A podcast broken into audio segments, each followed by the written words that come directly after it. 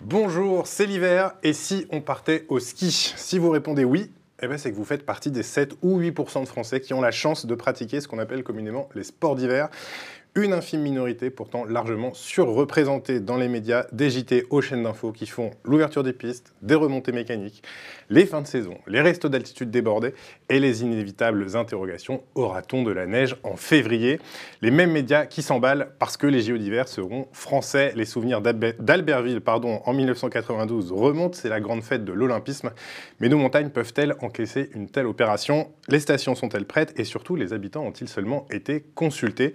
Vous verrez que la raison de la candidature unique de la France n'est que très rarement rappelée dans les médias.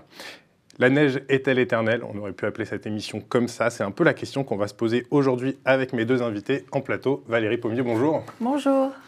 Vous avez créé en 2017 l'association Résilience Montagne qui milite pour un changement des pratiques touristiques en montagne et des modèles économiques prédominants dans les stations. Mais avant ça, vous avez eu une autre vie puisque vous avez eu une carrière dans le tourisme notamment. Vous étiez chargé de faire la promotion entre autres du tourisme en France et notamment dans les Alpes. Eh oui. Et en visio, Eric Adamkiewicz, bonjour. Bonjour. Vous êtes maître de conférence en management du sport et développement territorial à l'université Paul Sabatier de Toulouse. Et vous connaissez très bien toutes ces problématiques parce que vous aussi, vous avez une autre vie euh, professionnelle, j'allais dire, avant. Euh, entre 2003 et 2014, vous avez été successivement directeur de l'Office du tourisme des Arcs Bourg-Saint-Maurice, grande station de ski française, chef du service tourisme et montagne au Conseil général de la Drôme et chargé de mission montagne pour la ville de Grenoble. J'ai tout dit? Oui, directeur des sports de la ville de Grenoble aussi euh, au milieu. Et on ajoute alors directeur des sports pour la ville de Grenoble. On va lancer cette émission avec BFM TV qui a adoré l'ouverture des premières stations de ski. C'est le moment où tous les anges disent que la montagne est belle. En tout cas, elle est en train de se faire belle pour accueillir les 10 millions de skieurs qui vont dévaler les pistes dans les stations françaises cet hiver. C'est déjà le jour de l'ouverture à, Val Thorens, comme euh, à Tignes d'ailleurs. Avec une semaine d'avance, merci la neige, qu'elle est belle cette neige, Noémie Vira. Ici, on est vraiment au cœur de la station, à 2300 mètres d'altitude. Je suis avec euh, Florent Gouget, qui est responsable de la centrale de réservation euh, à Val Thorens. Vous m'avez dit que le taux de réservation est supérieur à celui euh, de l'année dernière. Comment on explique cet attrait pour la montagne? C'est vrai que c'est quand même assez cher, un forfait ski pour une semaine pour un adulte, c'est 375 euros pour les trois balais. Je pense que la passion pour euh, le ski, c'est quelque chose qui ne se perd pas. Et euh, effectivement, les, stations commencent à jouer le jeu, à essayer d'innover, de trouver d'autres d'autres alternatives que le ski. Ça fait du bien ces images, même d'ailleurs pour ceux qui n'ont pas la chance d'aller au ski. Noémie Vira fait l'ouverture à Val Thorens. Elle est déjà équipée. Mais oui, premier corde avec Tignes pour les stations françaises. Merci l'altitude. Euh, Noémie, c'est tout l'écosystème de la montagne qui se réveille aujourd'hui. Et comme euh, vous pouvez le voir, hein, me voilà déjà euh, presque totalement équipée. Hein. Il ne manque plus que les chaussures de ski. Alors ça y est, la totale. J'ai la veste, les moon boots, le pantalon et même le casque avec les étoiles. C'est ça la tendance cette année, c'est le rose. sur un budget de combien? Euh, là, ce que vous portez, on est sur 250 euh, euros pour euh, la veste rose que vous avez. Et sur le croc-top doudoune, on est à 225 euros. Noémie est arrivée à Val Thorens avec un petit peu d'avance. Elle a pris le train hier, elle est descendue à Chambéry. Et elle est allée au resto à Val Thorens. Regardez ce qu'elle a mangé. Voilà, elle nous a envoyé ça. Et pourquoi on vous montre ça? Parce que demain. Noémie sera chez un producteur de raclette. Un petit peu de sport, on va dévaler les pistes maintenant avec vous. Oui, je suis avec des mordus de ski ce matin qui trépignent d'impatience. Ils n'attendaient qu'une chose, c'est de rechausser euh, leur spatule. Alors, euh, je suis avec Julia et ses enfants. Euh, Julia, bonjour. Alors, impatiente de retrouver la poudreuse aujourd'hui? Alors, euh, si vous voulez continuer de suivre les aventures de Noémie à la montagne, donc c'est sur BFM. Ça, c'est sur une seule matinée. Je voudrais qu'on s'arrête sur plusieurs éléments. D'abord, ce premier chiffre qui est donné au tout début par le présentateur de BFM TV qui dit 10 millions de skieurs attendus sur les pistes. Euh, ce chiffre, en fait, euh, ne concerne pas que les Français. Non, si on estime 7% de, de, skieurs environ, enfin il y a plusieurs chiffres qui se recoupent, mais si on estime les 7% de Français qui skient, on se demande quels sont à chaque fois les vrais chiffres. Quelquefois on entend du 26% de Français qui skient, du 15%, on ne sait pas trop. Mais Eric, c'est un, spécialiste des chiffres et des, et des matières de, de, la France qui serait la première destination en matière de tourisme. Alors Eric Adamkiewicz, sur ce chiffre de, de 10 millions? Oui, c'est à peu près ce qu'on évoque pour l'ensemble des et partant à la montagne, français et étrangers. Mais souvent, on parle des, 10 millions de séjours générés. C'est-à-dire qu'en fait, les données précises entre les, ceux qui viennent à la semaine et ceux qui viennent en excursionniste à la journée, on a toujours du mal à sortir des, chiffres qui soient vraiment très précis. C'est une spécialité française, ça aussi, de ne pas avoir un niveau d'observation et de, des chiffres qui soient euh, alors du coup, le, chiffre de 7 ou 8% que j'ai donné au début de l'émission et qui est communément repris pour parler des Français qui partent au ski, c'est un chiffre plutôt juste?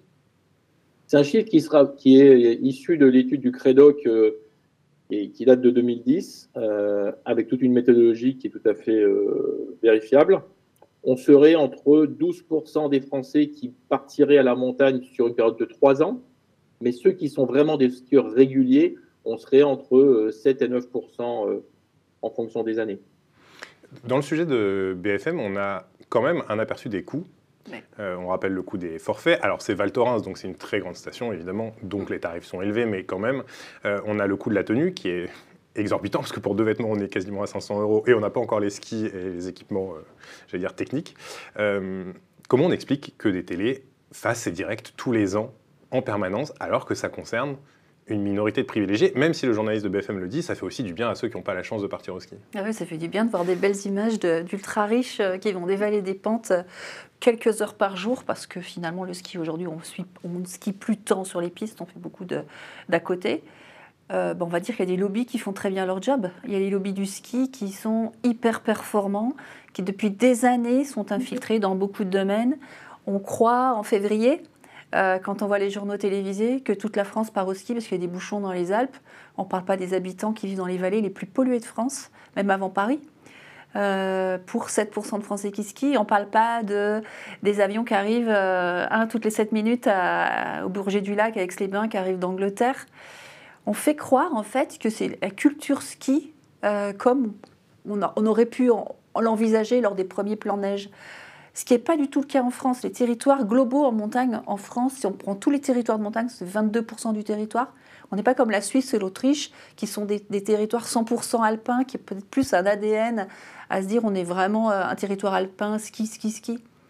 En fait, c'est une com qui est hyper rodée depuis des années. Et puis derrière, il y a beaucoup de sous. Hein. Euh, les personnes qui vendent des. Je n'ai pas vu la marque des des euh, skis, des chaussures et puis des, des, blousons à 250 x 2, ça va être 500, 500 euros. Je sais pas, je sais, pas si Eric il a vu les marques, mais tout ça est rodé depuis longtemps. Et là, là, on est depuis octobre dans une communication pro tout ski en station. Les premiers flocons de neige qui tombent on a l'impression qu'on croule sous 2 mètres de neige, euh, alors que par exemple jusqu'hier il neigeait à 2600 mètres d'altitude.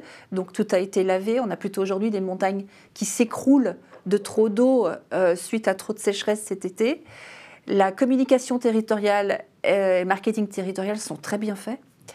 Euh, on, vend de la neige à partir d'octobre pour que les réservations s'enclenchent dès Noël donc on met en place tous des, systèmes de, rhétorique euh, qui fonctionnent bien.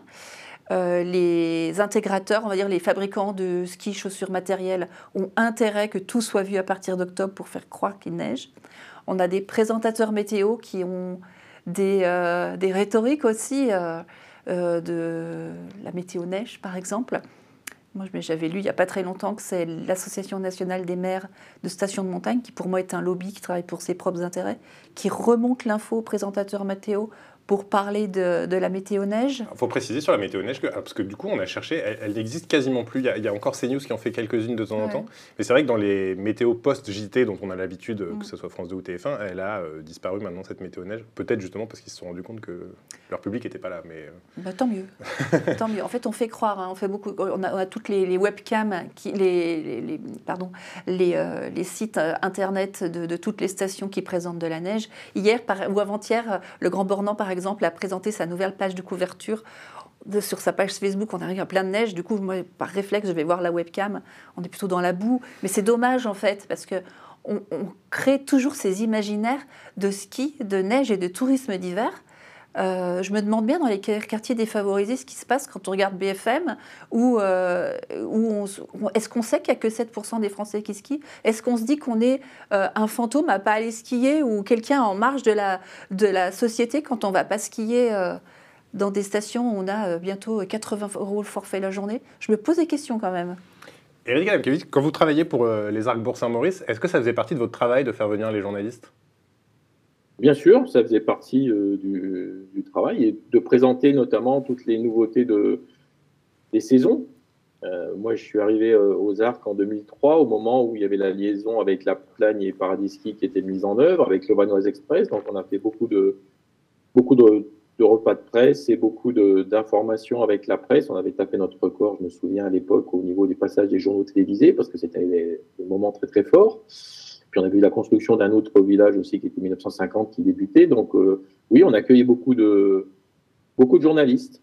Et ça marche comment Est-ce que c'est des voyages Est-ce que c'est des voyages tout frais payés, c'est-à-dire euh, vous payez les repas, les hôtels, ou euh, certains disent oui, certains disent non Alors globalement, les journalistes tourisme et des rubriques tourisme, c'est prise en charge à partir de Paris, TGV, hôtel, resto, et puis et puis prise en charge de ce qui se passait pendant les, trois ou quatre jours de, sur site. Je tiens à préciser que ceux qui étaient les plus faciles entre guillemets, c'était les journaux télévisés. Euh, puisque les journaux télévisés, en, général, ils débarquaient, ils nous disaient ah on est sur site, donc euh, ils, se débrouillaient, ils étaient autonomes, quelles que soient les, les stations. Euh, et d'ailleurs, euh, L'anecdote, c'est euh, Jean-Pierre Pernaud sur le Trésor qui disait Moi, j'envoie personne en station, euh, sauf s'il y a un, dossier très particulier, parce que c'est pas ma clientèle. Le Trésor de TF1, c'est pas euh, la clientèle qui ira au ski, donc il n'y aura personne. Et, sinon. donc vous saviez, vous, saviez, que le Trésor de TF1, en tout cas sous l'ère Pernaud, ne viendrait pas chez vous, quoi Oui, mais enfin, déjà, il y avait, il y avait plein, de, plein de demandes autres. Et puis surtout, j'insiste hein, sur les télés, c'était les, plus faciles à donner, à nous prévenir au dernier moment, dire ah, on est sur site, est-ce qu'on pourrait vous voir 10 euh, minutes, ou faire, faire quelques rushs? Euh, C'était pas les plus pénibles. Le plus pénible, c'est celui qui vient et qui vous appelle en disant mon fils est en vacances à Pézé-Valandry, je suis journaliste dans un grand bureau de presse, est-ce que je peux avoir des forfaits? Ah oui, ça, ça existe carrément. Bah oui, oui, non, mais ça c'était monnaie courante. Et donc, juste qu'on fasse bien la distinction, on est d'accord que les journalistes des JT n'étaient pas, eux, tout frais payés dans les stations Ah ben non, ils arrivaient, ils, débarquaient et, ils nous prévenaient vraiment au dernier moment. C'était une grosse différence. Et parce que souvent, ils faisaient des, ils faisaient des tours entre, plusieurs stations, donc euh, ils s'étaient organisés en amont. Il y a une autre formule qui est intéressante dans le, dans le sujet de BFM TV, je crois que c'est encore le présentateur qui le dit, il dit tout l'écosystème de la montagne se réveille.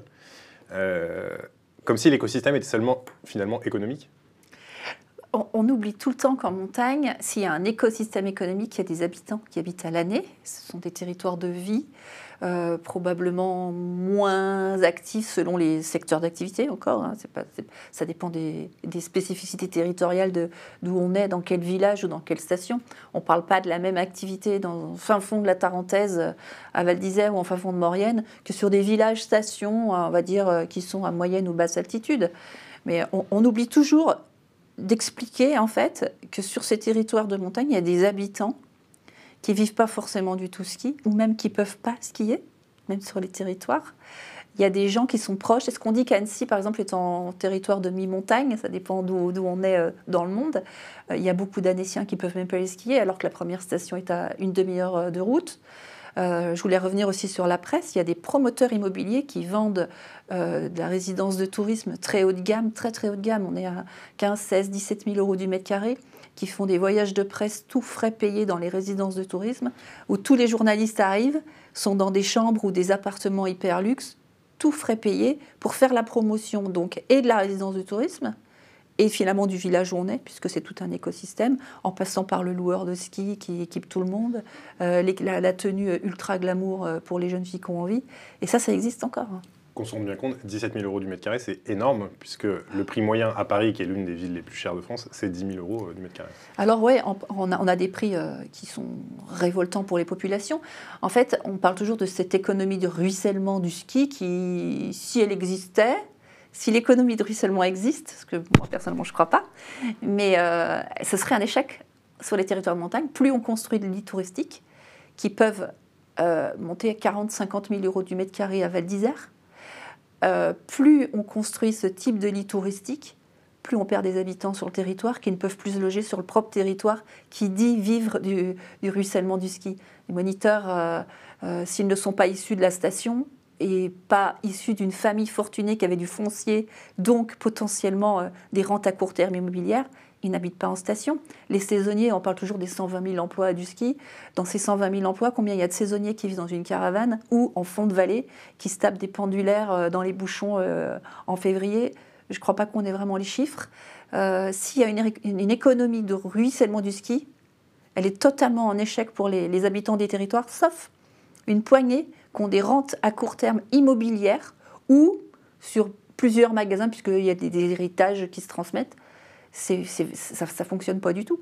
Et euh, oui, les prix du mètre carré, en fait, sont fixés par cette libéralisation des prix euh, sans euh, comme une mesure qui sont mais qui, avoisinent des, des, prix mais, mais, de dingue. On peut, on peut avoir du 15 000, 14 000 euros du mètre carré dans des villages stations. Donc on parle même pas de ces ultra niches de ski à 30 000 euros, mais dans des villages qui sont des bassins de vie. Des gens s'en vont. Donc en fait, on peut faire une culbite immobilière euh, il y a 20-25 ans, par exemple, j'ai vu des gens de Courchevel, par exemple, dont les parents ont vendu des trucs fous, et aujourd'hui, dont les enfants sont à l'OPAC, à Albertville, quel gâchis, quel dommage, mais qu'est-ce qu'on fait de l'argent, en fait? Et, comment on répartit euh, cet argent? Tant qu'on n'aura pas de régulation du prix du foncier en station, plus on aura une ultra-libération des prix, une libéralisation des prix, qui, qui, tient le modèle, donc l'immobilier uniquement, en fait. On ne fonctionne que sur ce modèle immobilier. Eric Adamkiewicz, on ne parle jamais de cette, très rarement en tout cas de cette problématique. Euh, est-ce que les stations aujourd'hui, les villages stations, les villes stations dont on parle depuis tout à l'heure, sont devenues des zones de luxe réservées aux ultra riches Alors, euh, pour ce qui est de, l'hiver, euh, en fonction des stations, parce que si on parle de Courchevel, Val Thorens, Megève, ça n'a rien à voir avec la Poudalos, avec Use, même tout ce qui va être au niveau des Hautes-Alpes qui doivent paraît-il, euh, se développer grâce aux Jeux Olympiques. Mais on, a une population, oui, sur les 7% de Français et d'étrangers, parce qu'après, il y a des étrangers qui viennent, ils ne sont pas non plus parmi les plus euh, défavorisés de leur propre pays. Euh, on, est, on est sur une niche, une, vraie niche dans laquelle il y a des ultra-niches.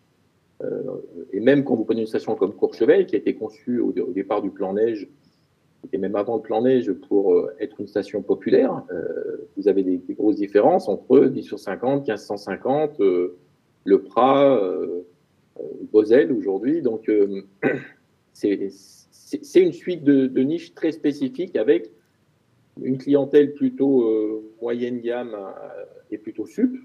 De 7%, il faut quand même avoir un petit peu des moyens. Et là encore, des fois, on voit circuler des chiffres assez hallucinants, hein, y compris dans la commission des finances de l'Assemblée nationale, où on explique que 56% des clients ont un revenu fiscal inférieur à 36 000 euros euh, par foyer fiscal après impôt. Je pense que ceux qui colportent ces, ces, textes, ces, ces chiffres, n'ont euh, pas la notion de ce que ça représente, 36 000 euros par foyer fiscal après impôt. Euh, C'est-à-dire, pardon bah, c'est-à-dire que si on est sur un foyer fiscal, ça veut dire que les deux, ils n'ont pas plus de, de 36 000 euh, après les impôts. Donc, euh, un, salaire, euh, un salaire d'un cadre moyen, il va être autour de 35 à 40 000 euros pour lui tout seul. Donc, on va être sur des familles qui vont être entre 50 et 60 000 euros. 36 000 euros, un SMIC chargé, c'est 25 000 euros. Donc déjà, vous voyez bien ce que ça représente pour, pour une population. Donc oui, on va être sur des niches. Et ce qui est très intéressant surtout, c'est qu'en fait, le diagnostic, on l'a depuis 50 ans sur ce problème immobilier. On l'a depuis 50 ans avec euh, déjà des lits froids et des problématiques qui ont amené euh, Valéry Giscard d'Estaing à faire le discours de Valouise, à dire on va arrêter de construire en montagne parce qu'il y a déjà trop de lits. Et ce qui est assez saisissant, même si on n'arrive pas à avoir des chiffres précis, c'est qu'en en 75-78, on arrive globalement à estimer à 350 000, 375 000 lits touristiques construits en montagne, avec 150 euh, 000 lits qui avaient été créés entre 1971 et 1975. Et aujourd'hui, on estime, on n'a pas de chiffre précis, on estime qu'on est entre 2 400 000 et 3 400 000 de lits touristiques dans les territoires de montagne. Heureusement qu'on a arrêté de construire grâce aux procédures UTN d'ailleurs.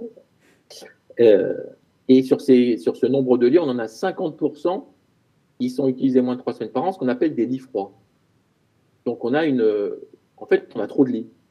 On a trop de lits en montagne, on n'a plus assez de clients.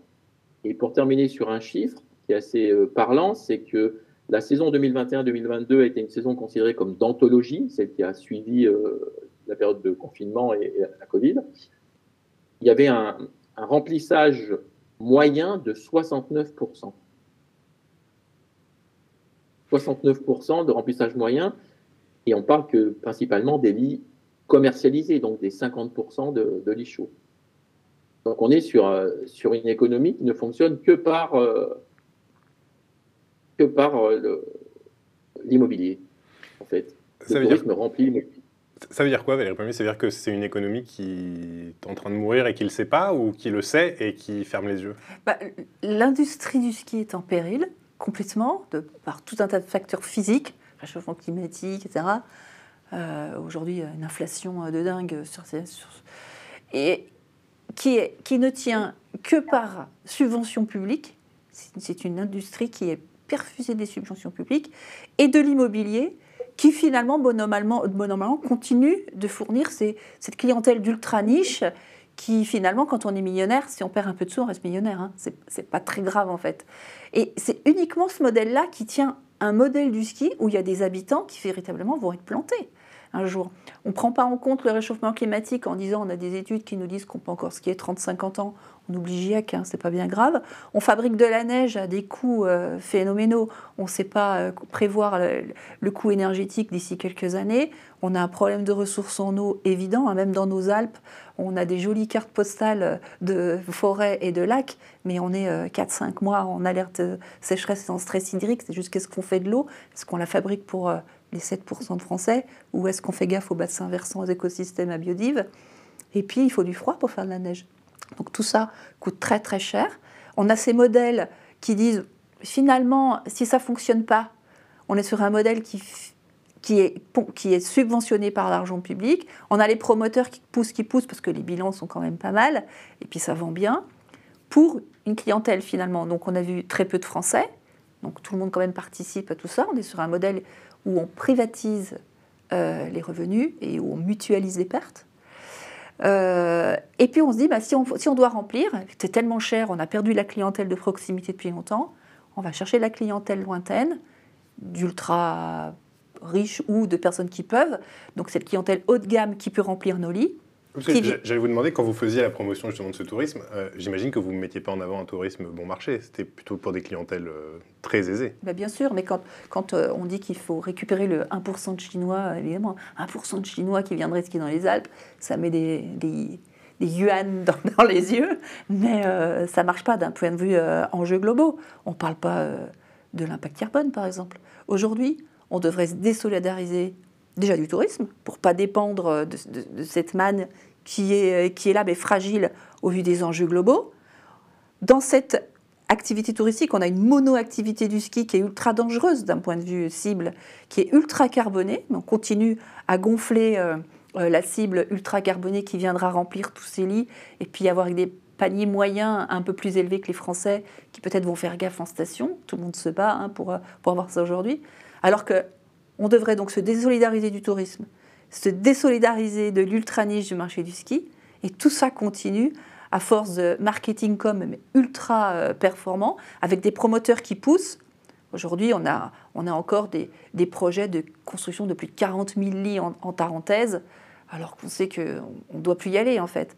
Mais tout ça pousse. Et puis dessus, bah, du coup, qu'est-ce qu'on nous fait? On nous pond un projet de JO en 2030 qui va bien conforter tout ça avec des belles images de ski, neige et tourisme d'hiver, qui va bien faire croire que tout le monde aime le ski dans une certaine partie de la France qui sont aujourd'hui les Alpes réunies, qui va conforter euh, le modèle carboné des personnes qui vont venir en avion de partout. On ne va pas passer à la rénovation énergétique, qui est un vrai point. Hein, sur les plus de 3 millions de lits dont parle Eric, il y en a les trois quarts, c'est les passoires thermiques. On sait que l'enjeu, il est sur la réno. On construit du neuf défiscalisé, Quelqu'un qui achète son appart 40 000 euros du mètre carré à Val d'Isère, il récupère quand même la TVA. Ça pose pas un problème juste moral et éthique quand on sait qu'il y a des personnes qui n'arrivent pas à se loger à des, coûts moindres ou même en location. Donc on, peut, a un système fiscal aujourd'hui qui permet de défiscaliser sur ce marché d'ultra niche, alors qu'on sait que finalement, qu'est-ce qu'on devrait faire? On devrait défiscaliser sur l'ancien et défiscaliser à coût réel la réno énergétique. On n'y va pas, hein, puisque aujourd'hui on a toute la fiscalité qui est plutôt sur on construit du neuf, du neuf. D'ailleurs, c'est juste les lobbies de l'immobilier qui, disent hop, euh, on ne touche pas à ça. Comme m'avait dit un préfet il n'y a pas très longtemps, Mme Pommier, quand le BTP va, tout va. On est encore dans ces modèles et ces logiques. Du coup, les récits du ski et les imaginaires du ski sont confortés à fond pour faire croire que tout va bien. Les fabricants de ski, qui finalement, je ne dis pas de marque, mais ne fait son chiffre qu'avec 15% du, son chiffre n'est représenté que pas 15% par l'activité ski, continue à balancer d'images avec euh, de la neige jusqu'au nez, et rien ne change. Alors, vous m'avez fait la transition parfaite, puisqu'on va parler justement de ces fameux JO euh, qui arriveront en 2030. Coup de chance, ou pas, la France était la seule candidate à l'organisation des JO. Euh, et donc, on va voir les réactions euh, de nos JT. Alors, France Télé sera partenaire de l'événement, donc évidemment, c'est génial. Même si, pour être tout à fait juste, on a eu parfois aussi quelques questions quand même sur l'impact environnemental. On regarde. Les Jeux Olympiques d'hiver organisés en France dans 7 ans. Le CIO a retenu une seule candidature, celle des Alpes françaises. Réaction en Savoie et à Nice où sera basé le village olympique. Après les Jeux Olympiques de Paris, la France organisera les Jeux Olympiques d'hiver 2030 qui seront d'ailleurs diffusés sur nos antennes. C'est l'un des titres à la une de vos quotidiens. C'est gagné, nous dit le Dauphiné libéré ou encore Nice Matin. Pour qui les Jeux sont faits? Car les Alpes françaises sont désormais, c'est vrai, seules en lice. La dernière fois, souvenez-vous, c'était à Albertville en 92. Raviver la flamme Devant la vasque olympique d'Albertville, on y croit. Surtout Frédéric, bénévole aux Jeux de 1992. Bah moi, je vois encore comme une très belle aventure. Celle que j'ai vécue pendant les Jeux était tellement formidable que ça vaut la peine d'être vécue. C'est tellement extraordinaire de, vivre 15 jours de fête qu'il faut, il faut y aller, il faut foncer. Quoi. La piste de bobsleigh de la Plagne symbolise bien l'esprit des Jeux d'hiver envisagés. Construite pour les derniers Jeux de 1992, elle sera réutilisée, comme 95% des infrastructures disséminées au nord sur les pôles Haute-Savoie et Savoie et au sud sur le Briançonnais. Seule exception, sur le pôle Nice-Côte d'Azur, une patinoire moderne devrait être créée près du stade. Des jeux éco-responsables, c'est le maître mot avec des réaménagements plutôt que des constructions, ou encore des dameuses électriques. Les sceptiques soulignent, eux, la neige qui déjà se raréfie, réponse du patron de la région Auvergne-Rhône-Alpes. Chacun des sites qu'on choisit sont des sites qui auront de la neige en 2030. Ensuite, ils sont déjà équipés en neige, donc on n'aura pas d'équipement à refaire. Alors, je voudrais qu'on s'arrête sur cette dernière phrase parce que je ne l'ai pas comprise personnellement. Euh, quand Laurent Wauquiez dit ils sont déjà équipés en neige, ça veut dire quoi? Ça veut dire qu'on commence déjà à stocker des tonnes et des tonnes de neige pour les JO Non, euh, en fait, aujourd'hui, on va dire, il y a, je crois qu'il y a un taux de couverture en neige artificielle qui est chiffré à 45%. Euh, il y a un taux de couverture de 45% sur les domaines. Je ne sais pas si c'est du Nord, Eric. Je crois que c'est. Tout, domaine confondu, c'est là où il y a, il y a un loup. D'accord. Il y a un loup parce que c'est tout domaine confondu. Vous mettez, on met dedans les Pyrénées, les Alpes, euh, Massif central, le Jura, les Vosges. Donc euh, forcément, ça paraît euh, faible. Alors que les, grandes les stations altitude, elles sont quasiment toutes équipées à, à plus de 80%. Pour que tout le monde comprenne bien, ça veut dire qu'aujourd'hui, quand on skie en France, on skie sur 45% de neige artificielle bah, selon les, selon les domaines, selon les domaines un, un fond romeux, c'est 93%. certaines stations des Alpes, sont à 80%. Euh, un domaine de plutôt village des Aravis sont environ à 30%. Euh, mais le projet aujourd'hui de Laurent Vauquier, et ça a été dit lors de son plan montagne durable expliqué en septembre 2021 au Grand Bournan, j'étais dans la salle, il dit on va augmenter les taux de couverture en âge artificiel jusqu'à 70%, parce que tant que je serai président de région, on va parler ski, neige et tourisme d'hiver. Ne vous inquiétez pas, les copains, on reste solidaires. Il dit bien, en face, il y a tous les lobbies du ski, le syndicat des moniteurs, les maires, les ESF, euh, tout le monde est. Euh, il y a l'armée rouge, ils sont tous. c'est les écoles du ski. L'école du ski français, qui est un vaste sujet aussi. Ils sont tous là en dire euh, super, euh, Laurent nous soutient. Donc c'est juste, euh, on remet un petit coup de perfusion d'argent public. Hein. Donc aujourd'hui, le, projet est bien d'augmenter les taux de couverture en neige artificielle sur quasi tous les domaines qui seraient en dessous d'un certain niveau. Ils disent en dessous de 45%, en dessous de 30%, on devrait monter au moins à 50%, c'est à peu près ça, 45-50%. Aujourd'hui, sans neige artificielle dans les Alpes du Nord, je connais, c'est probablement pareil dans les Alpes du Sud, mais je connais bien les Alpes du Nord, sans neige artificielle, on ne peut plus skier aujourd'hui. C'est un fait. Donc on arrive, c'est tout blanc. C'est faux. Euh, on a plus de 700 canons à Val d'Isère. Val d'Isère, c'est une station qui se situe à 1800 mètres d'altitude, c'est quand même très haut. Aujourd'hui, on a des canons jusqu'à sur les glaciers, carrément. 700 euh, canons qui, qui, qui tournent à, au début d'hiver pour emmagasiner, euh, pour, pour fabriquer cette sous-couche dont ils sont très friands, parce que la neige artificielle, c'est plutôt de la glace, quand elle est tassée, elle tient, etc. Oui, en fait, c'est de la glace quasiment pilée, j'allais dire. C'est de la glace, euh, elle tient bien, ouais, c'est ça, c'est différent de la vraie neige, et elle, elle craque en fait sous les pieds, elle est, elle, c'est du gel. Hein. Aujourd'hui, sans neige artificielle, on ne peut plus skier, c'est clair. Donc comme ils ont bien compris, alors qu'au tout départ, la neige artificielle était prévue pour faire des liaisons stratégiques de stations, comme un espèce de, pansement pour, des, soucis de, liaison. Aujourd'hui, c'est une véritable stratégie pour conforter le modèle du tout ski partout. On skie sur la neige artificielle partout, ce qui pose un problème d'eau, d'énergie, biodiversité, écosystème. Alors on va y venir. Eric Adamkiewicz, juste, je reviens sur cette phrase encore une fois de Laurent Wauquiez, mais quand il dit en 2030, nos stations sont déjà équipées en neige, ça veut dire quoi? Ça veut dire qu'on stocke ou en fait il dit on est déjà équipé en équipement qui produiront de la neige? On est, euh, avec des, stations qui sont équipées pour produire de la neige de culture. Ah vous, vous dites euh, neige de culture? Oui, moi je dis neige de culture parce que euh, d'abord il n'y a plus d'adjuvant, mais il y a que il y a, de l'air, de l'eau, de l'énergie et du froid. Et même si certains fantasment à la production de neige à 12 degrés, euh, je pense que s'il n'y a plus de froid euh, et si on manque d'eau et que le prix de l'électricité continue d'augmenter, euh, on, va avoir de multiples problèmes à résoudre. Heureusement, l'argent public est là, comme l'argent public sera là pour les Jeux Olympiques. Petite précision pour la candidature des Jeux, vous avez dit qu'on était la seule, le seul, la seule nation. Non, on était, il y avait trois nations qui ont déposé des, dossiers. J'allais vous demander de raconter ça parce que J'allais vous demander de raconter ça parce que justement, c'est pas un hasard si on s'est retrouvé la seule finalement à être sélectionnable. En, dialogue, ils appellent ça un dialogue ciblé. Euh, en fait, euh, ce qui est assez pathétique, c'est que le CEO s'est tiré une balle dans le pied de mon point de vue. Euh, en fait, le deal pour moi, il a eu lieu en juillet. Ils ont dit aux Français, et ça a été reconnu par Renaud Muselier dans un article dans la Provence au mois d'octobre. Président de la région PACA dans la région PACA, oui, qui allait présenter le dossier pour les Jeux Olympiques 2034 ou 2038. Et on lui a dit non, non, non, euh, pour 2034-2038, c'est mort. Par contre, 2030, euh, c'est possible. Donc, à l'arrache, ils ont transformé un dossier qui était région PACA et Italie pour 2034-2038 à dossier les Alpes françaises 2030. C'est-à-dire qu'ils ont accepté de perdre six ans de travail et de préparation pour euh, les Jeux Olympiques. Euh, donc ça, c'est le premier, le premier élément, c'est-à-dire que c'est le CIO qui a imposé la date. Moi, je parle même d'un oukase. C'est soit ça, soit c'est rien. Bon, on va le prendre, même si ça nous met euh, dans le jus.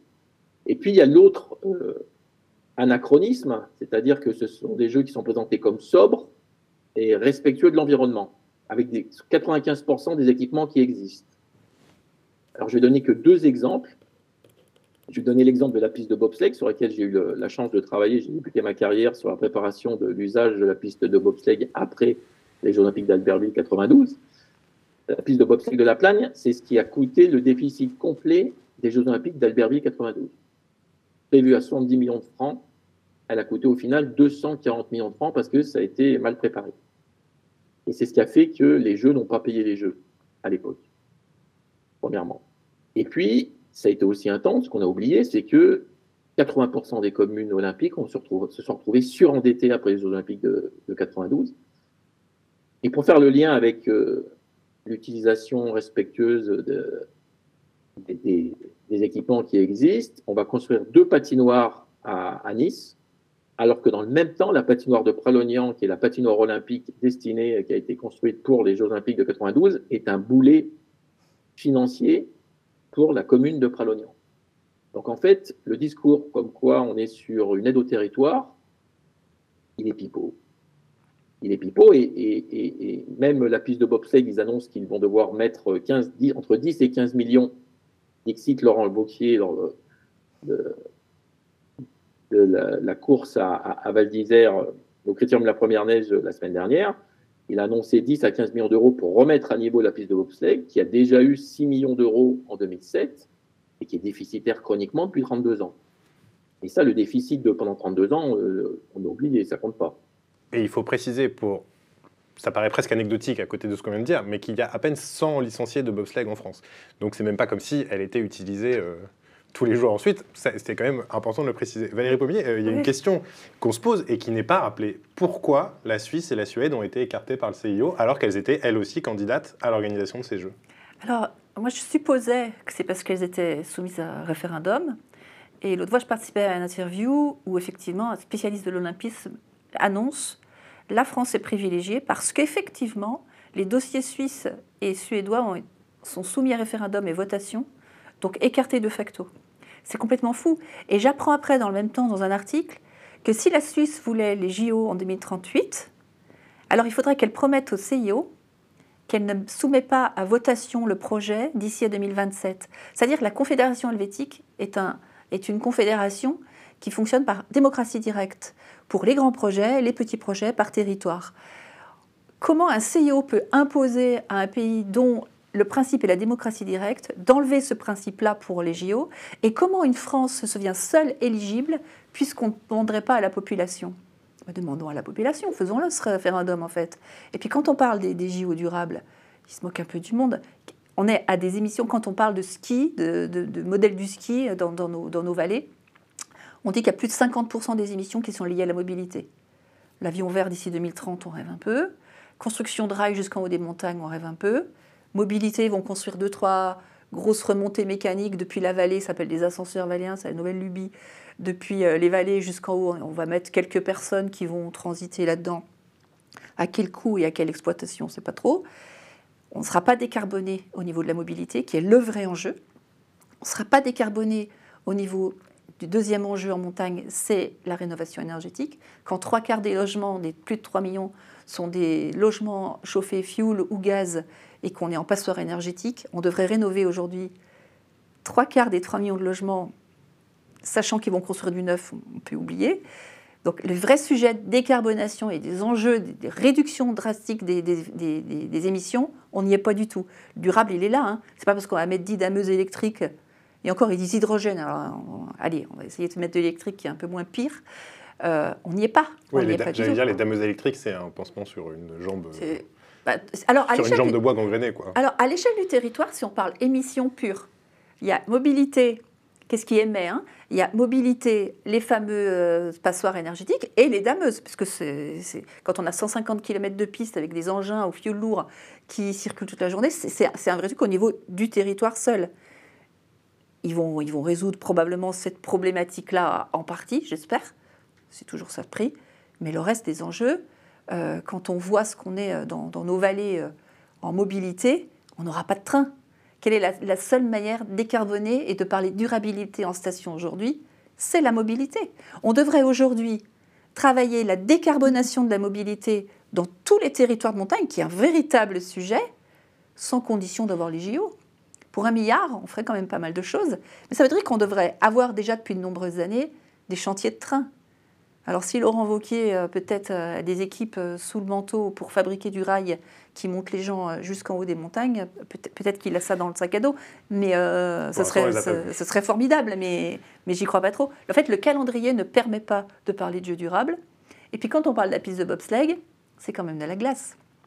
On a 6800 mètres carrés de glace à fabriquer dans ce serpentin, qui est un frigo à ciel ouvert allez faire tourner votre frigo euh, quand il fait, chaud. L'année dernière, au mois de janvier, on avait 15 degrés à 1500 mètres. Il n'y a pas de raison pour qu'en 2030, on ait plus froid. On va quand même faire fabriquer cette glace avec de l'eau, de l'énergie, on a toujours la même problématique. Je veux bien faire avec l'existant, Mais quand ce sont déjà des, des gabegies, des gabegies, comment on dit, euh, euh, énergétiques, qu'est-ce qu'on fait en fait?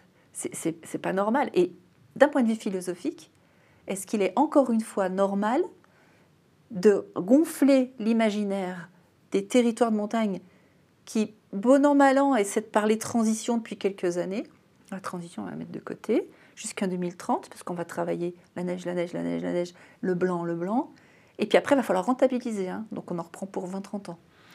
Eric Adamkevitz, quand on s'est parlé avant l'émission, euh, je, vous ai dit naïvement, mais euh, ça va quand même ramener du monde, ces JO, donc de l'argent. Euh, et vous m'avez dit, mais pas du tout, en fait, parce que Albertville, par exemple, ça n'a ramené personne. Alors, ce n'est pas, que ça a ramené personne, c'est-à-dire que le, responsable, le directeur de l'agence de tourisme local de l'époque avait déclaré lors d'un congrès à, Barcelone en 2001 que les taux de fréquentation de la Savoie, pour retrouver leur taux d'avant 92, il avait fallu attendre 98. C'est-à-dire que pendant six ans, il y a eu moins de fréquentation en Savoie après les Jeux Olympiques de 92 euh, qu'avant. Et ça, ça avait été une grosse surprise parce que les clients, pour des questions tarifaires, pour des questions d'accessibilité, puis parce que la communication à l'époque n'avait pas été top, euh, se sont dit bon, on va aller ailleurs, ça va être euh, le cirque. Et ils ont découvert les Alpes, ils ont découvert la, Haute-Savoie, ils ont découvert les Alpes du Sud. Ils ont, eu leur clientèle qui a augmenté. Donc il y a un, effet d'éviction qui existe à chaque fois. Notez que par rapport à ce que vous avez montré tout à l'heure sur vos, collègues sur les Jeux Olympiques, on les a. C'est-à-dire qu'il n'y en a aucun qui a dit Ah oui, dialogue ciblé, peut-être qu'on ne l'aura pas. Ils ont tous euh, enchaîné en disant bah, C'est bon, on a les Jeux, tout va très bien, Madame la Marquise. Euh, d'autant plus qu'on ne fera pas de référendum. Et alors, ce qui est très intéressant dans une démocratie comme la France, c'est que les Jeux Olympiques d'hiver n'étaient pas dans les programmes ni du président de région, de la région Sud, ni dans, dans le programme du président de la région Aura, euh, Laurent Wauquiez. Et euh, ben, en fait, comme ils ont été élus et que le programme apporte peu, ils peuvent décider sans demander à l'ensemble de la population. Et c'est bien l'ensemble de la population française qui devrait se positionner, puisqu'il y, a des, il y a des contrats État-région. Euh, Renaud Muselier vient d'en signer un pour ses transports, il est déjà à 1,5 milliard.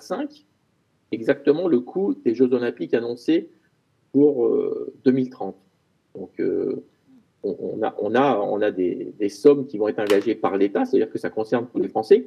Et petite précision, je pense qu'il fallait absolument avoir l'obtention de ces Jeux avant que l'on fasse le bilan de Paris 2024, puisque comme on n'a pas encore l'estimation du coût réel des jeux qui risquent d'exploser euh, en raison des, coûts de sécurité, euh, il fallait vite se dépêcher d'avoir euh, les Jeux Olympiques parce que après les Français risquent de dire ah ben non finalement ça coûte trop cher et ça porte pas assez.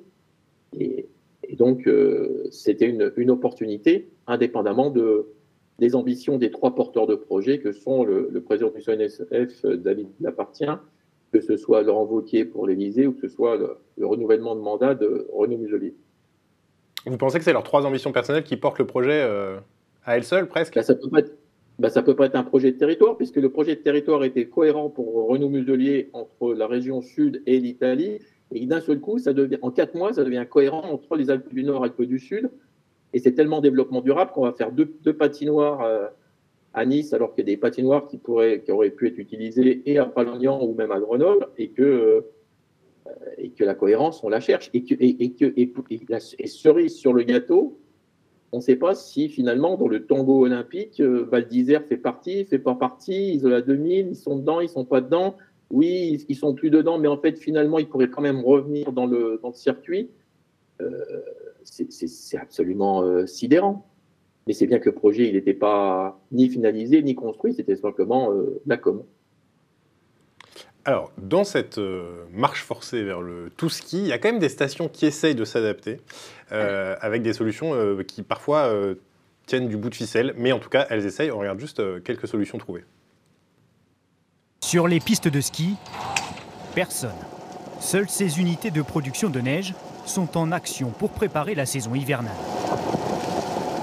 Si le domaine skiable de cette station est encore à l'arrêt, à seulement quelques mètres des télésièges, certaines activités accueillent déjà du monde. Des loisirs qui ne dépendent pas de la neige. Des activités pour tous les goûts. Cette station de ski voit grand et loin. Tyrolienne, mur d'escalade ou encore piscine.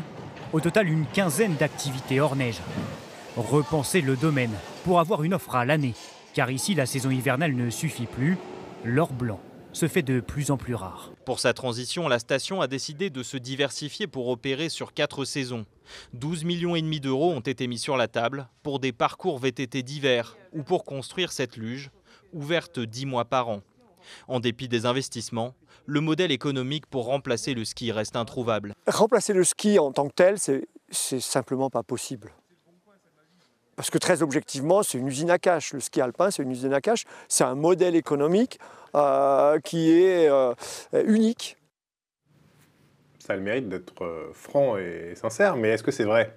Est-ce qu'il y a un autre modèle à trouver? Parce que là, ce qu'on voit comme solution, alors on est retourné sur les fameuses machines à neige qui tournent à plein, et sur bon, du bowling, de la tyrolienne et de la luge d'été, hiver, mais aussi d'été, on a du mal à comprendre comment ça va suffire pour euh, pallier la disparition du ski À terme, parce que c'est ça dont on parle à terme, eh c'est la disparition du ski quand même.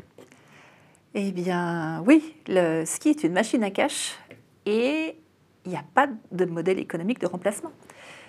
Il ne faut pas le chercher.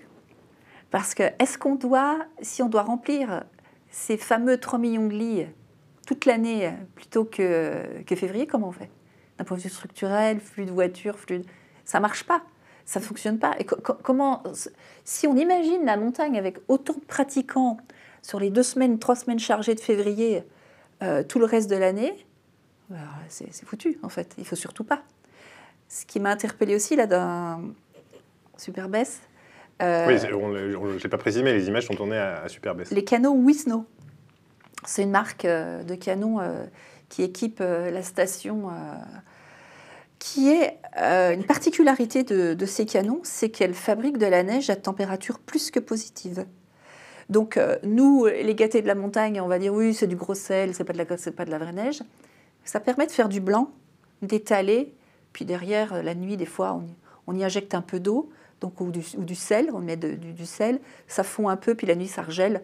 Mais en fait, ce sont des machines qui sont des gouffres énergétique, puisque quand on fabrique de la neige, c'est comme si vous amenez un frigo sur les pistes. Donc il va fabriquer déjà autant de chaud que de froid, hein, parce que le, principe euh, mécanique est comme ça. Il fabrique de la neige à température jusqu'à, je l'ai vu sur un parking euh, à, Grenoble, jusqu'à plus 15-18 degrés. On ne parle pas du coût énergétique et on ne parle, on parle pas de la rentabilité de la station. Quand, aujourd'hui on installe une station avec ce type de machine, à combien est-ce qu'on doit vendre un forfait pour parler un petit peu rentabilité. Donc on est dans cette fameuse montée en gamme où on perd encore du monde. Le choix stratégique de la station, là, c'est d'équiper ces, canons-là. Et on ne parle pas de la ressource en eau non plus. C'est juste. On va y venir juste après. cette machinerie, pour moi, c'est juste un scandale. C'est un scandale. Et puis on parle de modèle économique. Quand on va en station et qu'on nous dit oui, bon, bah, ok, euh, on va, on va plus avoir de ski, euh, c'est quoi le modèle économique de remplacement? Elle, elle, a copié blanche. Il n'y a pas un économiste, il n'y a rien qui, existe. Il faut, inventer l'histoire, en fait. Et c'est là qu'on parle de perte de chiffre d'affaires. Il y a des maires qui quittent la table. Hein. Non, on parle de perte de chiffre d'affaires, on, quitte la table. Ils partent. Mais on est obligé, en fait. Et puis, est-ce que c'est est -ce c'est mal? Non, il faut juste anticiper. Parce qu'encore une fois, si c'est un terrain de jeu pour certains ou euh, une banque pour d'autres, il y a quand même des habitants sur les territoires à qui on fait croire que tout est sous contrôle. Quand ce sera plus rentable, les financiers vont se barrer les, habitants n'auront pas anticipé. Depuis plus de 2011, à bien avant 2011, on sait que le modèle du ski dans les Alpes du Nord doit se, doit se réformer face au réchauffement climatique. C'est un rapport de la Cour des comptes 2011, puis ensuite 2018. On est là en 2023, on, on en reprend encore pour perpète avec les JO. On fait croire que tout est sous contrôle, mais non. Mais ce qui est difficile dans l'histoire, c'est qu'il n'y a pas de modèle économique de remplacement et que finalement, il ne faut pas les chercher quelque part ailleurs. C'est 9 milliards d'argent du ski. Il ne faut surtout pas les trouver sur un quai de saison ou même un été. Ce serait dramatique pour les territoires de montagne et pour tout ce qui est, tout ce qui est derrière la montagne. Eric Adamkiewicz, sur ces, je reviens encore sur ces machines à neige parce qu'il y a une problématique qu'on n'a pas évoquée encore, c'est l'eau, évidemment, puisque pour fabriquer de la neige, c'est tout bête, mais il faut de l'eau quand même. Euh, elle vient d'où cette eau? Bah, L'eau, soit elle vient euh, des nappes qui sont en dessous, soit elle vient de, du ciel. D'ailleurs, j'ai coutume de dire que quand on parle de l'or blanc, euh, euh, c'est une, une comparaison facile avec l'or noir et ou l'or tout court, mais en fait, dans ces, quand c'est le pétrole ou quand c'est l'or, la notion de filon qui était finie existait. C'est-à-dire qu'on savait qu'à un moment, ça allait, on allait avoir épuisé le stock. Le problème de l'or blanc, c'est qu'on a pensé pendant très longtemps qu'il bah, tombait du ciel, au sens propre comme au sens figuré, et qu'il allait tomber régulièrement. Or, aujourd'hui, on se rend compte qu'on va passer d'une situation euh, conjoncturelle, une année sans neige sur cinq, à un phénomène structurel qui fait qu'on va être peut-être en situation inverse, c'est-à-dire qu'on aura une année sur cinq avec de la neige. Et comment on fait pour vivre le reste du temps? Et, si la neige ne tombe pas, et si euh, euh, les réserves d'eau sont pas là, euh, on aura du mal à produire, euh, y compris s'il commence à faire très chaud, ou les phénomènes euh, comme aujourd'hui. Moi, j'ai malheureusement la vue là, sur le massif de Beldon, il a plu pendant toute la semaine, et ça vient rincer les hauteurs. C'est-à-dire qu'on a des phénomènes climatiques qui s'accentuent, et on n'avait pas prévu ça. C'était pas prévu du tout que la perturbation climatique allait limiter les chutes de neige, et même allait mettre des séquences on allait avoir des grosses chutes d'eau jusqu'à 2000, 2500, 2500 mètres et ça lavait le, territoire. Et alors, ce qu'on ne sait peut-être pas, ce que ne savent peut-être pas les gens qui nous regardent, c'est que, en fait, cette eau, on la capte aussi. Puisque euh, on a aujourd'hui des retenues, des bassines collinaires, ce qu'on appelle les bassines collinaires, qui en fait, vous m'arrêtez tous les deux si je me trompe, sont, fonctionnent sur le même système que les fameuses méga-bassines dont on a beaucoup parlé euh, récemment, euh, notamment à Sainte-Soline, qui en fait captent l'eau qui ruisselle de la montagne pour en faire quoi de cette eau? Alors, retenue collinaire, idéalement, ce serait un trou, une piscine euh, avec un, liner collinaire qui serait rempli par ruissellement. Ce qui serait finalement le moins pire du reste. Le principal des retenues d'altitude aujourd'hui sont des retenues qui stratégiquement sont donc en, altitude, sont remplies par captage des sources et des torrents, ce qui pose un problème sur ce, ce qu'on appelle le partage de l'eau en fait. Quand on capte des sources et des torrents pour remplir ces, retenues d'altitude, quand ce sont des sources de montagne, elles sont quasi propres. On a beaucoup entendu parler de la Clusa, par exemple. Cette cinquième retenue d'altitude, cinquième, serait remplie par captage de la source qui alimente le village en eau potable. On décide de prendre cette quasi eau potable pour la mettre dans une bassine où l'eau croupit. Dommage, c'est de l'eau potable au départ comme ils ont compris que, ça pose un problème quand même d'image et d'éthique, on parle aujourd'hui de, retenue multi-usage. Parce qu'il faut des déclarations d'utilité publique pour aujourd'hui le faire. Quand Laurent Wauquiez dit le plan c'est d'augmenter les taux de couverture en neige artificielle, il faut augmenter le nombre de retenues, donc de captage des sources, des torrents. Normalement, il y a des lois sur l'eau qui font qu'on doit observer des débits minimums, mais quelquefois, euh, comme aussi a dit ce fameux préfet dont j'évoquais tout à l'heure, sans, dire son nom, pas vu, pas pris. C'est-à-dire qu'en période de grande sécheresse, quelquefois ça remplit. C'est-à-dire que concrètement, qu'on comprenne bien, l'eau de ces retenues, elle sert à quoi? Uniquement à la neige artificielle? Le principal des retenues d'altitude aujourd'hui, qui sont des retenues d'altitude et du coup pas collinaires, parce que ça ne ruisselle pas, des bassines, sont utilisées pour fabriquer de la neige. Puisque cette neige n'est plus une matière première, c'est une matière fabriquée on utilise l'eau de source alors qu'on sait que les Alpes sont les châteaux d'eau potable et les châteaux d'eau douce de l'Europe. On atteint ce qu'on appelle les petits et les grands cycles de l'eau, les bassins versants. Quand on assèche une source en montagne, on assèche le torrent qui descend de cette source. On y tue donc déjà toute vie piscicole. Il y a un effet sur l'impact et la biodiversité écosystème. Et puis chez nous, quand on atteint on, assèche ou quasi assèche des torrents. On a le Fier dessous qui n'alimente plus le Rhône. C'est bizarre, Laurent Macron notre président Macron est allé voir la Suisse pour qu'on ouvre les vannes du Rhône parce qu'il faut, plus d'eau dans le Rhône. Mais en fait, tout ça est modifié par la neige artificielle. On dit aujourd'hui que pour skier, il y a 28 millions de mètres cubes d'eau qui sont utilisés chaque année pour fabriquer la neige. C'est l'utilisation en eau d'une ville comme Grenoble, euh, quand le, projet est d'augmenter les taux de couverture neigeur, on augmente les prélèvements. Et tout ça pose un problème de gestion des ressources et d'utilisation des ressources. Qu'est-ce qu'on fait de l'eau en montagne? Qui des activités récréatives? Qui des habitants? Qui des alpagistes, des, des agriculteurs? Qui de l'hydroélectricité, qui est un sujet en montagne? Qui des industries? Doit avoir la priorité sur l'eau. Les 7% de Français qui skient. Et quand on parle de 6 mois de sécheresse ou de stress hydrique dans certaines régions, qu'est-ce qu'on fait juste Des usages de l'eau et des prélèvements? Ça, c'est un véritable sujet. Alors, je voudrais qu'on s'arrête euh, une seconde, plus d'une seconde même, sur un, document euh, qui a été révélé par Blast, euh, qui est un document interne à l'ANMSM, c'est dur à dire trois fois rapidement, donc c'est l'Association nationale des maires de stations de montagne, et qui, en gros, arrêtez-moi si je me trompe, Eric Adamkiewicz, mais est une notice pour comment vendre ces fameuses retenues et ces fameuses bassines. Et je voudrais qu'on s'arrête sur le vocabulaire qui est utilisé dans ce document parce qu'il est assez incroyable. Euh, pour parler des opposants à ces bassines, voilà comment on en parle.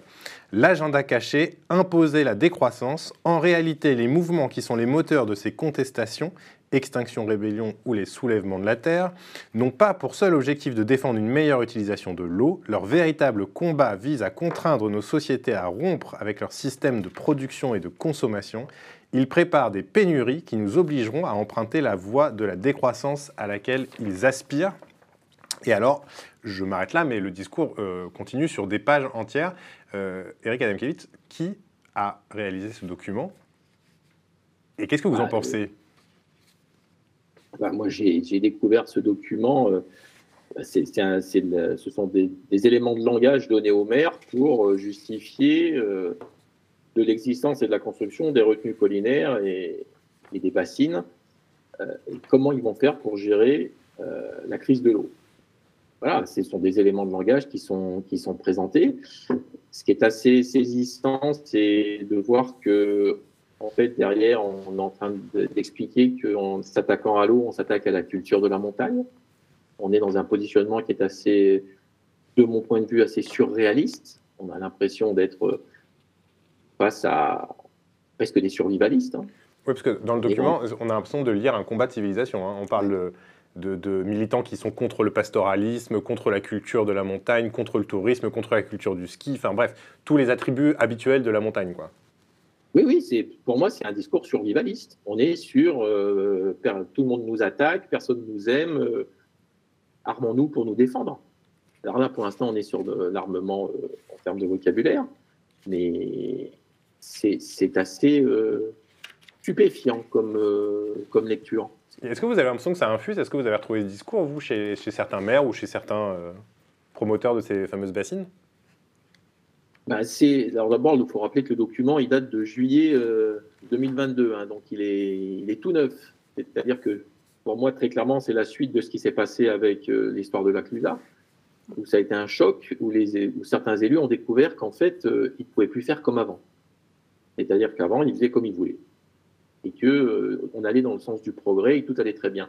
Et, je vais me permettre un lien avec euh, la candidature des Jeux Olympiques. C'est-à-dire que dire qu'on va organiser les Jeux en 2030 euh, pour se servir de, ce de l'existant et de faire un, projet durable, en fait, c'est un discours du siècle dernier, puisqu'on est toujours sur l'aménagement en raison d'un événement. C'est pas on organise un événement parce qu'on est prêt et qu'on a tout ce qu'il faut pour l'organiser, c'est qu'on se sert du prétexte d'un événement pour aménager en fonction pour cet événement.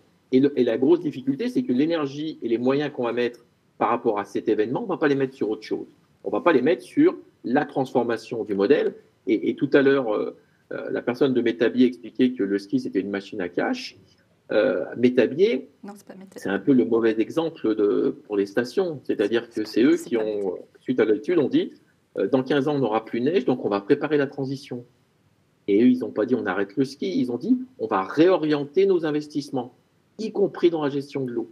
C'est là où ils sont extrêmement novateurs et, visionnaires, c'est-à-dire qu'eux, ils ont pris en compte le fait que euh, le dérèglement climatique allait perturber euh, leur écosystème, et, et, donc ils vont devoir réfléchir, et ils ont réorienté leurs investissements. Ils n'arrêtent pas le ski. Ils disent simplement on ne va pas s'endetter pour euh, des choses qui, ne fonctionneront plus à terme. Alors que chez les autres, et d'ailleurs c'est assez surprenant, c'est que le discours est le même que soit les Alpes du Nord, les Alpes du Sud ou les Pyrénées. On aura de la neige, quoi qu'il en coûte, jusqu'en 2050, voire 2060. Ils sont tellement optimistes que, d'ailleurs c'est pour ça qu'ils annoncent qu'il y aurait de la neige en 2030. ils sont tous devenus des spécialistes des chutes de neige. Personne ne peut le prévoir, mais eux, ils arrivent à le, décider. Et derrière, effectivement, il y a la gestion de la ressource en eau.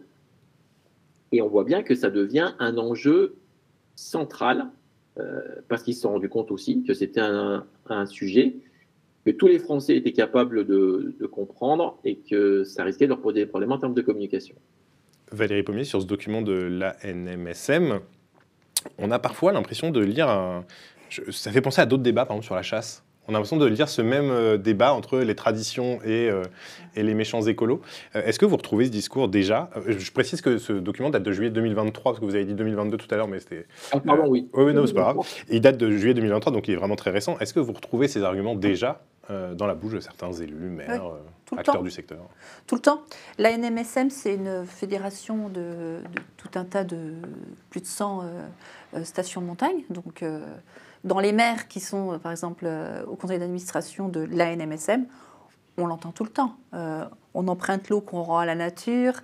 ce sont des lacs, ce ne sont pas des retenues.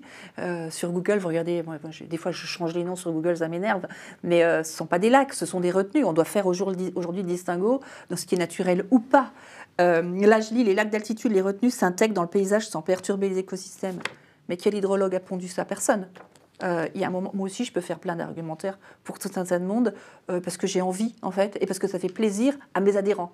C'est juste un lobby. En fait, quand on, quand on garde en tête que l'ANMSM, c'est un lobby qui travaille pour ses propres intérêts, il faut juste regarder deux, trois mots et on dit non, mais ils travaillent pour leurs propres intérêts. Donc on a compris. C'est grave. Pour moi, c'est extrêmement grave. Moi, je m'étais dit, je ne vais pas parler partisan ou trop politique, on va parler de modèles, on va parler euh, d'habitants, de nouveaux récits, d'imaginaires, mais le discours est complètement euh, faussé. On est obligé de parler politique. Document d'Olivier Vial présenté en conseil d'administration 22. Qui est Olivier Vial? Moi, si je vois sur Internet qu'il est Olivier, Olivier Vial, bah, ça me fait peur en fait.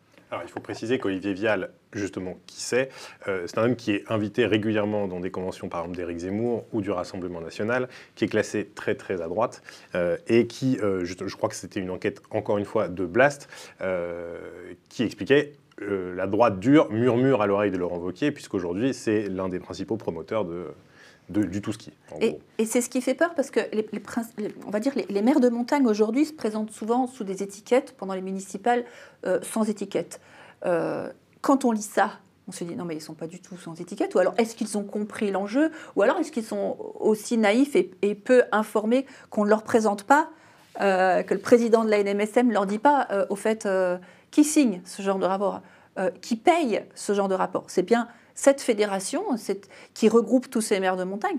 Quand je vois qu'il y a comme vice-président à la NMSM, il y a quand même des maires de, des Aravis, euh, qui, moi, euh, je les ai en face de moi lors de ces trucs de la Clusa, euh, utilisent toute cette rhétorique-là et le répètent à leurs habitants. Si on n'a pas la curiosité d'aller voir un contre-discours ou, ou, ou, la, vérité, ou d'autres médias que, que, des médias qui reprennent ça, eh ben, on n'a pas la vérité. Donc aujourd'hui, il faut, il faut expliquer aux associations, parce qu'aujourd'hui on va dire les montagnes se soulèvent, on parle des soulèvements, mais les montagnes se soulèvent, il y a des, associations d'habitants partout qui, remettent en cause certains projets, qui se posent la question de qu'est-ce qu'on fait de notre territoire à, moyen ou long terme. Et moi je me fais un malin plaisir, et ils doivent savoir que ce genre de discours-là, hyper politisé, on s'en sert pour banaliser un sujet qui est l'eau, qui est extrêmement grave. Olivier Vial, hein, on ne choisit pas sa famille, hein, mais c'est le frère de Cédric Vial, qui est un sénateur euh, savoyard finalement assez proche de, Laurent Wauquiez. Alors peut-être qu'ils s'entendent pas, hein, mais peut-être qu'ils s'entendent. Il y a des mélanges des genres qui sont extrêmement gênants dans toutes ces rhétoriques-là. Quand je vois certains journaux locaux chez nous, euh, des médias locaux, on retrouve par bribes euh, quelques phrases qui sont piochées complètement de, de ce rapport, qui n'est pas scientifique. Et c'est ça que moi comment on a le droit aujourd'hui, sans être retoqué, d'utiliser ces rhétoriques mensongères? Pour moi, c'est extrêmement grave. Alors, je voudrais qu'on termine cette émission avec une problématique qu'on a un peu découverte avec euh, Adèle Bello, qui m'a aidé à préparer cette émission, qui est notre journaliste documentaliste. Euh, c'est celle des équipements abandonnés. C'est un sujet qu'on n'avait quasiment jamais vu dans les médias français, mais on l'a retrouvé en Suisse à la RTS. Euh, ils ont enquêté à la fois donc de leur côté des Alpes et du nôtre. Trop d'investissements à faire, pas assez de rentabilité. En 2010, la station ferme. Depuis, les installations pourrissent aux quatre vents.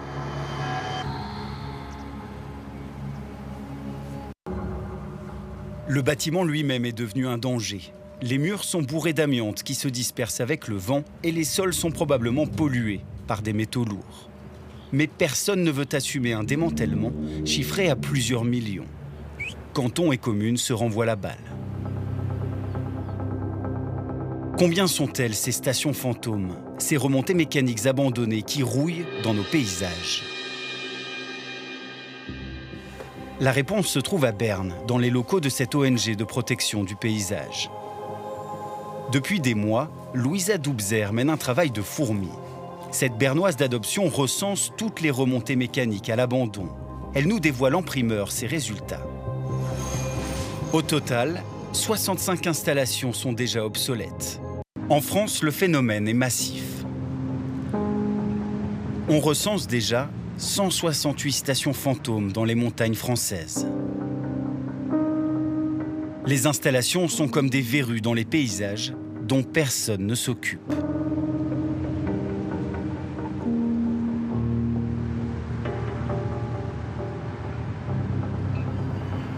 Alors des citoyens pallient le manque d'action de l'État.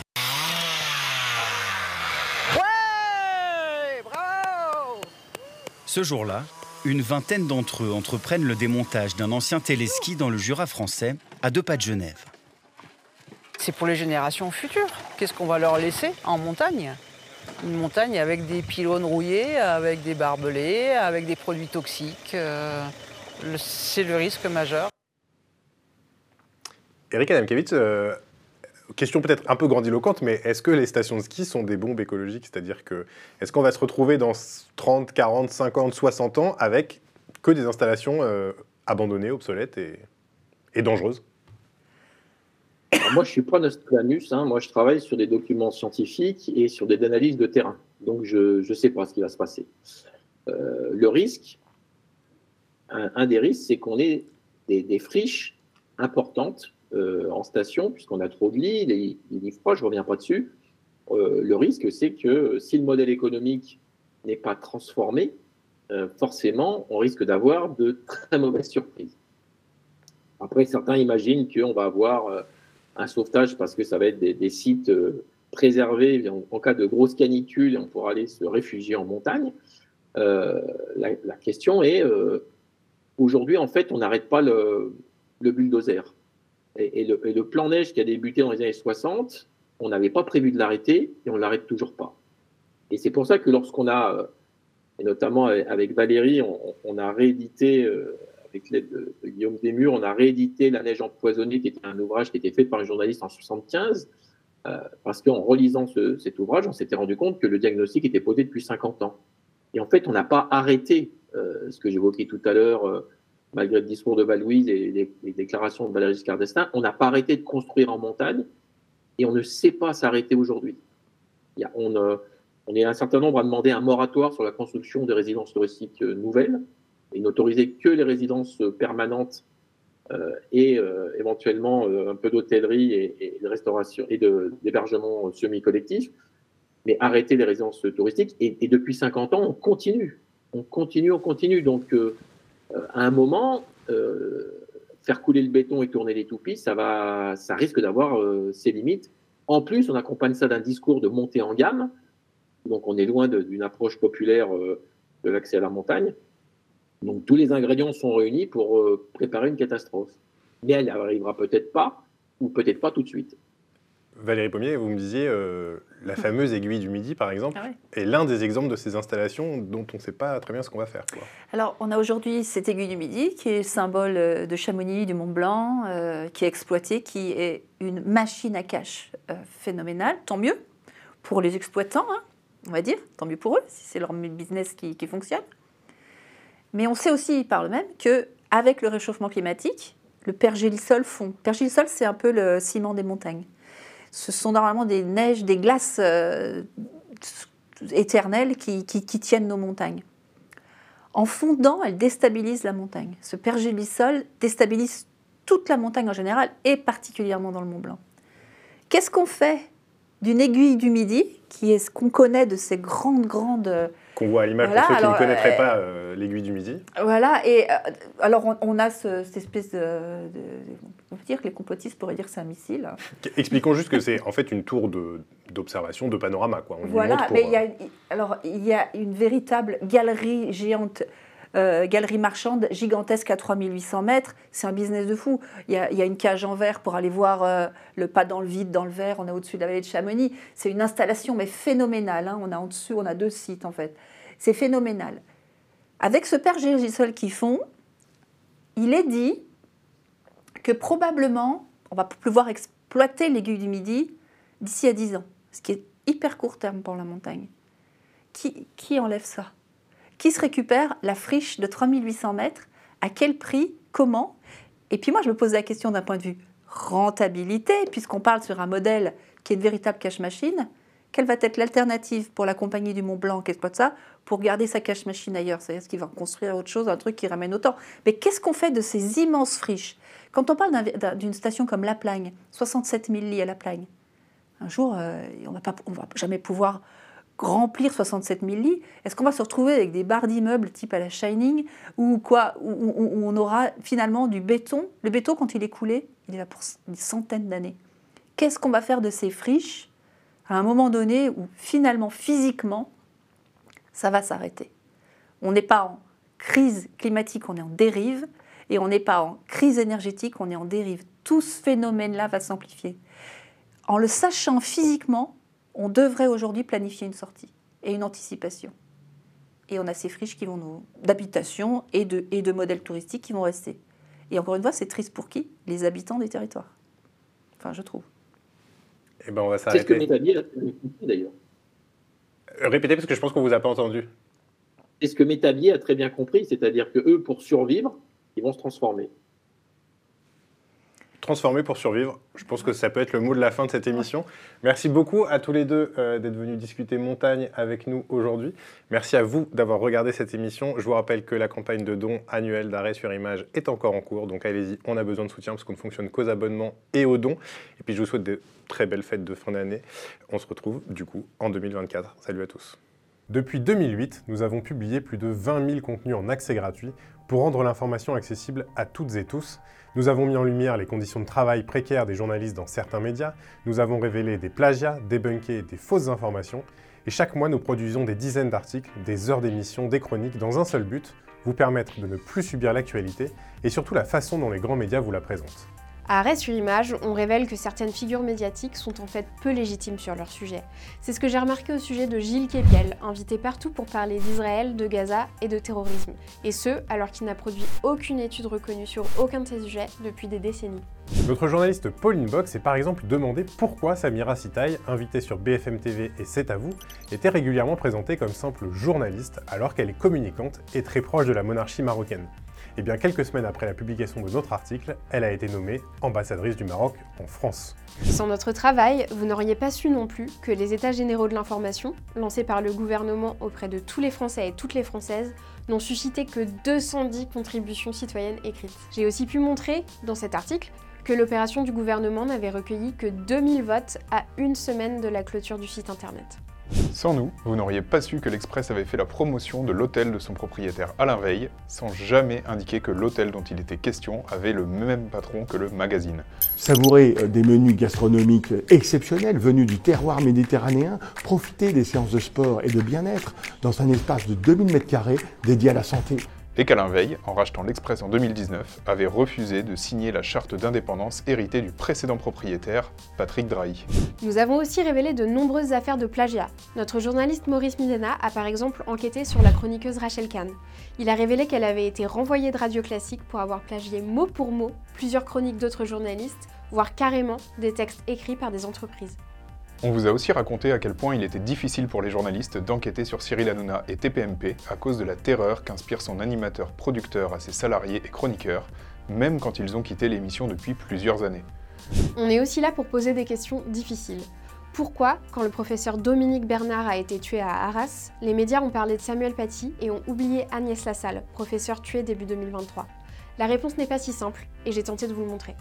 Autre exemple, lorsque le journaliste libanais Issam Abdallah a été tué en octobre 2023 en plein conflit entre Israël et le Hamas, les médias ont été très prudents pour raconter les circonstances de sa mort, et ce alors qu'on savait déjà qu'il avait été pris pour cible par un tir israélien. Pauline Bock a enquêté sur cette difficulté des médias à qualifier les faits, y compris dans une agence comme Reuters. Sans nous, vous n'auriez pas su non plus que les sites de la presse féminine comportaient des profils inventés de toutes pièces, avec de fausses photos, parfois pour protéger les rédactrices d'insultes sexistes, mais aussi parce qu'elles avaient honte de signer des articles bas de gamme et sensationnalistes pour faire du clic. On vous propose aussi des reportages, comme celui de Maurice Midena à Calac, en Bretagne. Dans cette commune, l'extrême droite locale a lancé une campagne de désinformation auprès des médias pour s'opposer à un projet de centre d'accueil de réfugiés. Nous avons aussi décortiqué l'une des pratiques préférées des médias bollorisés, la clause de confidentialité. À Canal+, iTélé ou dans le groupe Prisma, chez Europe 1, à Paris Match et récemment au JDD, les journalistes qui veulent quitter l'aventure se voient imposer la signature d'un document qui les empêche de parler de leur expérience dans leurs ex-rédactions. On a enquêté sur cet achat de silence et son poids sur la liberté d'expression des journalistes. On aime aussi regarder comment les médias nomment les choses et les gens. Maurice Midena a par exemple montré qu'Olivier Babot, longtemps présenté dans les médias comme économiste, est en fait enseignant en sciences de gestion, mais surtout patron d'un think tank libéral et consultant auprès de grandes entreprises. Mais sans vos dons, rien de tout ça ne pourrait exister. Il y a quelques mois, nous vous annoncions que les comptes d'arrêt sur image n'étaient pas très bons. La cause, une perte continue d'abonnés, jusqu'à plusieurs centaines par mois, alors que vos abonnements représentent 90% de nos revenus. Notre campagne de septembre nous a permis de convaincre 1500 nouveaux asinautes, mais la route est encore longue. Ce travail d'analyse et de critique médiatique demande du temps, des moyens, et n'existerait pas sans votre soutien constant. Et pour nous permettre de lancer de nouveaux projets, et croyez-moi, on en a encore sous le coude, nous avons encore besoin de vous, alors à vos dons et soutenez Arrêt sur Image.